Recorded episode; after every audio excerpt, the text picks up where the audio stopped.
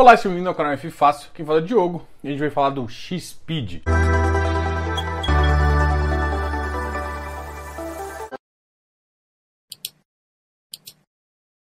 Ok? Então hoje a gente fala do X-Speed, que é um FII Infra. Antes de mais nada, vamos começar a entender um pouquinho o que é esse tal de FII Infra. Diogo, pô, parece que aquele negócio de FIPE. Bom, existe um outro produto, outra classe de produto, mas também um produto que investe em infraestrutura, tá ok? Primeira coisa que você tem que entender é sim um produto que investe em infraestrutura. O FIINFRA veio meio que para facilitar. Facilitar em que sentido, Diogo? Bom, o FIINFRA veio para ah, você poder ter acesso a produtos com uma, uma validação de gestão dentro de uma categoria interessante também e negociável por bolsa. Ou seja, as debêntures incentivadas, que são o foco desse, desse tipo de ativo, elas podem ser negociadas diretamente, ou seja, você compra e ganha o benefício, ou seja, você seja um investidor, é, pessoa física, você pode comprar essa, essa debênture e não pagar imposto de renda, o que normalmente isso é muito bom. Nas debêntures uh, existe uma regra aí que você sabe, a mesma de renda fixa sempre. Bom, e você tem os fundos abertos. Os fundos abertos também não pagam imposto de renda, tá? Também não pagam imposto de renda. E eles são muito interessantes de, de, se comentar aqui, justamente porque, como eles fazem esse enquadramento, ele tem isso. Qual que é o problema? Se é um fundo aberto, ele pede resgate. Então pode ser que em algum momento difícil você tenha que pedir uh, seu dinheiro de volta e o cara tem que fazer alguma venda de algum produto no momento adequado. Isso pode atrapalhar um pouco. Então, na verdade, o FIINFRA, na, na verdade, nada mais é do que um produto é, negociável em bolsa, ou seja, você não pede resgate, você tem que vender as suas cotas e, e que você tem esse valor. Aqui, nesse, nesse caso aqui, nem existe aquela conversa de caixa e competência. Todos esses fundos re, regem as regras de competência. Isso é muito importante. O FIINFRA veio para atender a um público geral, assim como os fundos abertos também desse mesmo segmento, assim como as debêntures. Ou seja, ele é para atender você.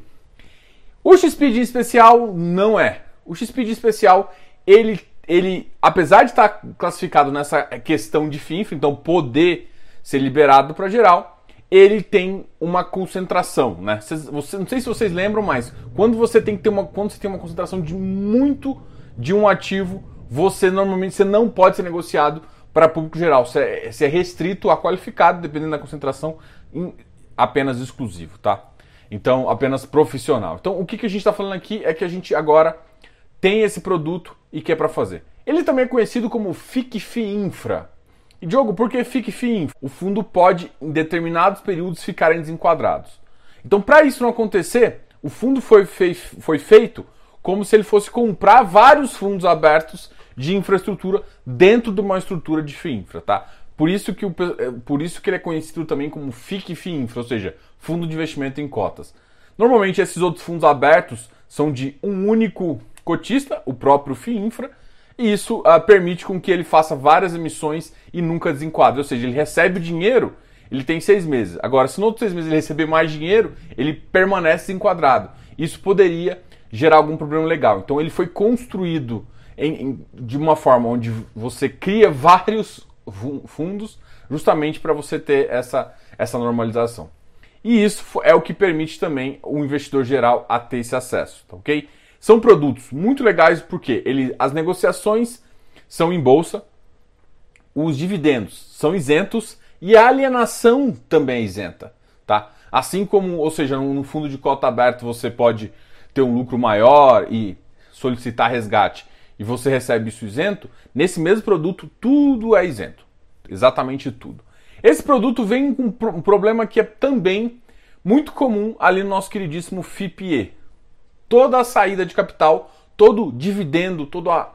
vem como amortização. E a amortização realmente ela traz um apelo muito próximo do fundo imobiliário que parece devolução de FI, que não na verdade devolução de principal, que na verdade não é realidade, tá?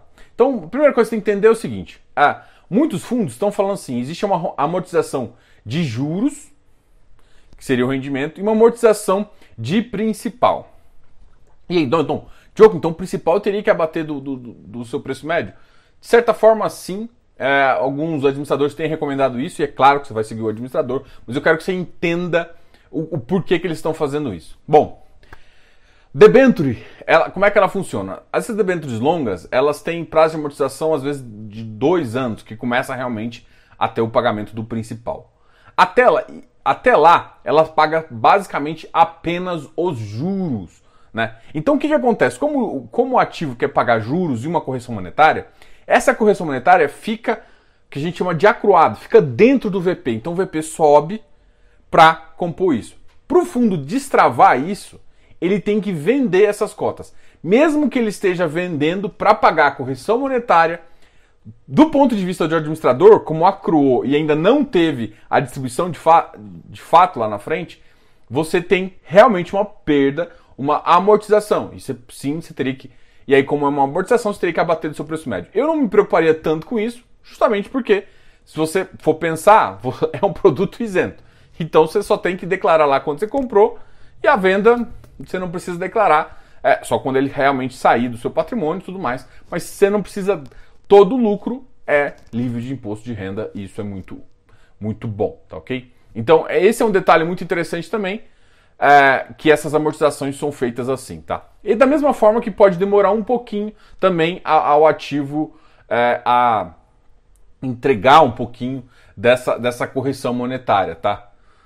Bom, esse é o primeiro detalhe a questão do FICF Infra é muito importante, a questão desse produto, investir em debêntures incentivadas. Essas debêntures incentivadas, é muito importante comentar aqui também que elas têm regra de emissão, ou seja, se, o máximo que você consegue fazer é, de, de, dívida, nesse caso, ela tem uma regulamentação. Ela também ficou conhecida um pouquinho como debêntures de infra, tá? Justamente para o governo incentivar esse mercado, cuja destinação do valor que, que ele recebe é nesse setor. E a gente vai escutar, a gente começa a entrar no, no XSpeed, já falando que o XSpeed investe só em energia. Diogo, os FIINFRAs têm que investir só em energia? Não, não tem. Os FIINFRAs vão alguns FIINFRAs inclusive já são multissetores, ou seja, já investem em saneamento, já investem em outro. Esse XSpeed, que justamente é o foco aqui do vídeo, ele é o que é mais concentrado em, em um ativo e ativo de energia, tá? E aí, por que, que a gente está falando dele exclusivamente? Por que, que a gente escolheu esse, essa, essa exceção para falar?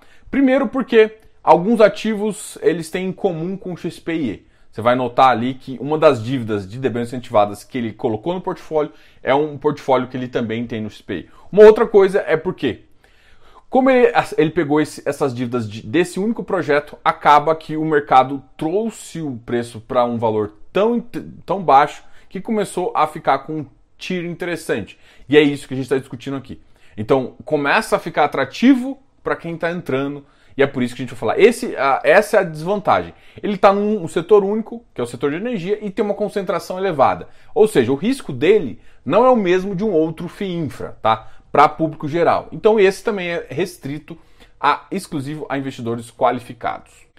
O fundo investe em seis projetos, a gente vai falar um pouquinho de cada um dos projetos e atualmente ele está alocado em 99,1 de ativos-alvo. Até porque esse tipo de ativo ele não pode variar muito, porque senão ele desenquadra e esse desenquadramento perde tudo. Então o gestor sempre tem que ficar de olho nisso. Então são seis projetos, a gente vai falar um pouquinho de cada um e vai comentar um pouquinho também sobre ativos como VP. O VP é uma alteração bastante grande, porque o VP desse tipo de ativo está muito atrelado com as condições de uma NTNB, por exemplo, uma das formas de marcação, quando, principalmente nesse caso, você tem é, originações próprias. Né? Quando você tem ativos de mercado, não sei se vocês sabem a diferença de marcação, e a marcação que você aprendeu para o CRI vale também para as debêntures incentivadas. Ou seja, se você tem uma marcação, por exemplo, de uma Petrobras, de uma debênture incentivada da Petrobras, que é muito negociada, o valor da, da negociação, de fato, é o que ele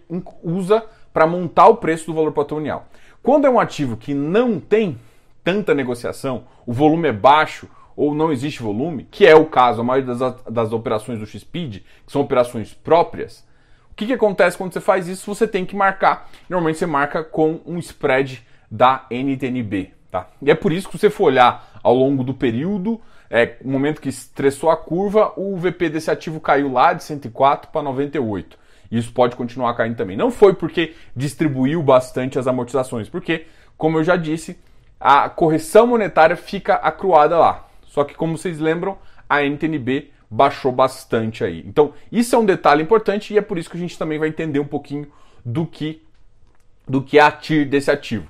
Inclusive, muito claro no, no, no, no próprio relato. A primeira versão que a gente vai falar aqui é de Orilândia do Norte, também conhecida como ONT. É uma transmissora. A Debentro financiou a obra da subestação Onça Puma, Orilândia do Norte, no estado do Pará. O ativo está operacional e a Debentures tem um prazo remanescente de 18,4 anos e uma duration de 7 anos, remunerada a IPCA mais 6,15. Ela conta com uma garantia, uma alienação fiduciária das ações, cessão fiduciária dos direitos creditórios e também conta com a reserva de 1 PMT. Representa 7,3% do fundo. A, a próxima é a Arteon-Z, que é uma transmissora também, que também o proprietário é o XPIE, como eu disse, que eles utilizam, utilizam originação própria, que emitiu debênturo que financiava os projetos da holding. A remuneração é 5,8%, uma remuneração um pouquinho mais baixa, porque o prazo é um pouquinho mais longo. Tem, tem prazo ainda de 22 anos e uma duration de 9,4 anos. Tem como garantir a alienação fiduciária das ações da Z1, tem também sessões uh, dos direitos creditórios da Z1 e da Arteon-Z. E conta com reserva ainda conta com confiança do antigo controlador. Representa 25,49% do fundo. A Osh Participações é uma holding também que possui SPS de quatro projetos de usina térmicas de biomassa no estado de Roraima. A debênture tem duas taxas, representa duas fases do projeto. Durante a construção, a debênture remunera a IPCA mais 10,25 e após a entrada em operação, ela passa uma taxa de 7,25. Isso é muito interessante comentar, porque é o seguinte: é, uma das formas de você conseguir umas taxas melhores é você correr um pouco mais de risco. Como é que você faz isso? Numa fase um pouco pré-operacional. E é, esse nível de risco ele é ajustado ao pós-operação, ou seja, quando ela entra em operação, todo o risco ambiental, tudo isso que pode existir, diminui. E isso só fica com risco de fato operacional. E é por isso que você tem um ajuste da taxa justamente para compensar isso. Então você tem que ficar muito de olho na taxa equivalente pós essas mudanças para você não entender que às vezes você tem um valor muito mais alto anteriormente a essa fase também, tá? Então você tem que ficar de olho para ver se a taxa equivalente da carteira total te agrada, porque você tem esses esses step, esse step down quando o ativo entra em operação. Muito comum, corretamente, porque você está você tá, tá pedindo um prêmio de 10% porque não está operacional. Quando entra operacional, você vai pedir um, step, um, um prêmio muito menor. Tem Campitiba, que é a transmissora também. É uma operação da linha de transmissão que liga duas cidades, uh, tendo como principal acionista o grupo F3C. Nessa operação, o XPID tem debêntures incentivadas e o XPE debêntures mezanino. A debênture incentivada possui remuneração de IPCA mais 9 durante o período de obra e IPCA mais 7,5. 12 meses após o início da operação, a obra tem previsão de término para o quarto trimestre de 2021, então deve estar tá terminando agora. Possui prazo remanescente de 18,3 anos e duration de 6,7. As garantias são alienação fiduciária das ações, cessão fiduciária de direitos creditórios, fianças acionistas e, é claro, contrato de suporte acionista. Representa 23,85% da, do fundo. Tá? Os ativos de Gameleira e São Bartolomeu, também em Goiás, uh, são SPS da Tradner Energias, responsáveis pela construção de duas PCHs que dão nome ao ativo. Tem como acionista controlador a FIP Pirineus, as debêntures têm remuneração de IPCA mais 9% durante a obra. Após o término dessa, dessa, dessa obra, a gente também tem um step down. A previsão dessa obra é para o primeiro trimestre de 2023. E após o step down, a operação passa a, a ter um, uma taxa de IPCA mais 6,54. O prazo remanescente é 18,8 anos e tem uma duration de 9,9. As garantias são alienação fiduciárias e ações, sessões fiduciárias dos direitos creditórios, conta com uma reserva de uma PMT e fiança do acionista até o fim da obra. Representa 2,44% a cada uma das operações aí. Dados do último relatório. No último relatório a gente conta com uma cota patrimonial de 99,14, último rendimento de 90 centavos, retorno líquido com o preço da cota mercado a 82,32, você tem uma, um retorno de 8,6% mais IPCA. O yield analisado de 12,2%, um spread da NTNB de 312 pontos. O ativo estava no preço de 83 antes da gente começar a fazer esse, esse vídeo. E no preço de 83 ele tem uma TIR de mais de 9,5%. E quando a gente avalia isso, inclusive avalia os FIPEs, a gente vê uma certa distorção pelo risco que a gente corre em relação ao ativo. É um ativo que já está quase todo operacionalmente também. Realmente tem uma concentração em uma das operações que tem, segundo a gestão, caminhado muito bem, mas é, é claro que não tem o risco dos seus pares. Né? A gente começou com esse ativo XPID que ele realmente ele é descolado com outros ativos, por exemplo, CPTI e outros mais, CADIF. Então você vai, você vai entender uh, essa questão como um risco adicional que o ativo tem, e é claro, você vai poder comprar por enquanto se ele for qualificado. Essa questão não depende nada da CVM, só depende do ativo fazer novas emissões e baixar o nível de concentração para que o investidor geral possa investir também. De qualquer forma, para quem é investidor qualificado, esse ativo realmente está oferecendo excelente TIR e um excelente retorno para quem entenda.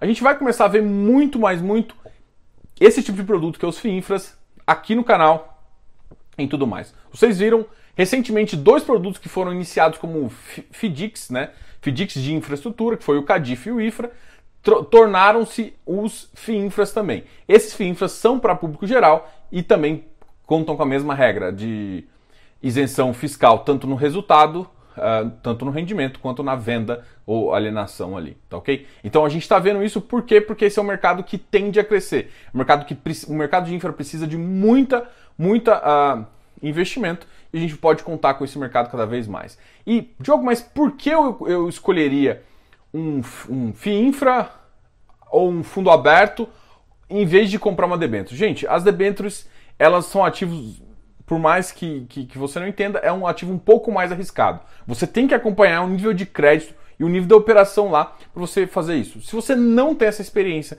você não consegue acompanhar tão bem, eu acredito que colocar na mão de gestão fica muito mais fácil. A gente já viu muito problema com debêntures incentivadas que estavam na mão de pessoas físicas que deram problema, entendeu? Deram default. A maior parte ficou na mão de pessoa física que estava olhando só taxa e esqueceu de olhar o conjunto todo. Então, essa é uma estratégia para quem quer investir em infra e quer colocar ainda com o gestor com uma certa experiência na mão dele, tá ok? Então, a, é, a vantagem do XPID tá na originação da XP, além disso, a gente também tem o preço bastante descolado, trazendo a TIR para patamares bem elevados. É essa a questão. Parte disso é justificado porque a, o rendimento mensal está um pouco abaixo dos seus pares também, enquanto alguns outros ativos estão pagando um pouco acima de um real, ele está pagando 90 centavos, mas parte da correção monetária vai ser, vai, começa a ser destravada para entregar um pouco mais para frente. Bom, essa foi a decisão da gestão. Beleza? Galera, para mais vídeos desses, deixa aqui nos comentários. Me fala o que, que você achou. Você já tem o XPID? Você já está comprando FII Infra? Fala aqui para mim. Diogo, canal F Fácil.